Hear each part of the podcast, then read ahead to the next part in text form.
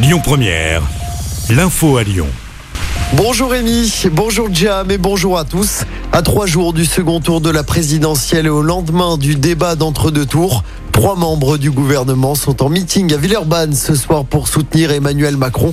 Bruno Le Maire, le ministre de l'économie, Olivier Véran, le ministre de la Santé, ainsi que Gabriel Attal, le porte-parole du gouvernement, seront présents. Le meeting aura lieu au centre culturel de la vie associative dans le quartier de Flachet. Ça va se passer à partir de 19h. Pour rappel, le second tour de la présidentielle, c'est dimanche. Un violent incendie à Saint-Priest. Un panache de fumée noire était visible dans une bonne partie de l'agglomération lyonnaise hier en fin d'après-midi.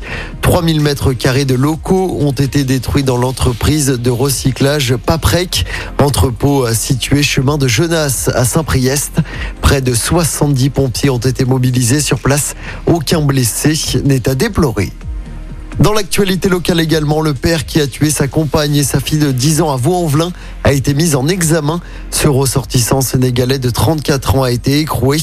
L'enquête se poursuit pour déterminer les circonstances précises de ce double meurtre à l'arme blanche. Les faits remontent au 4 avril dernier.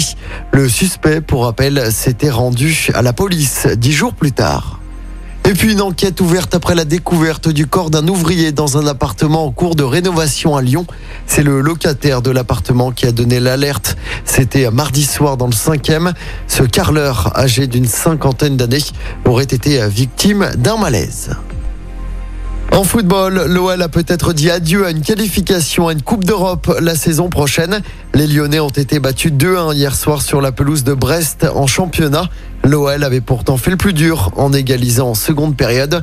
Claudio Cachapa, l'entraîneur adjoint, était très déçu après le match. On l'écoute.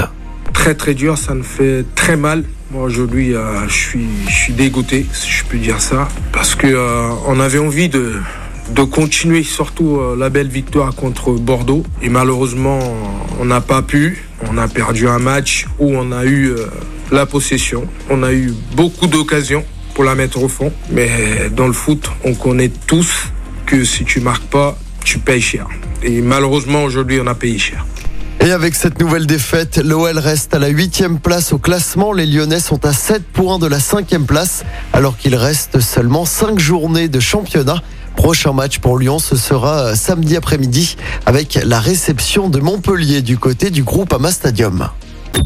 Écoutez votre radio Lyon Première en direct sur l'application Lyon Première, lyonpremière.fr et bien sûr à Lyon sur 90.2 FM et en DAB+.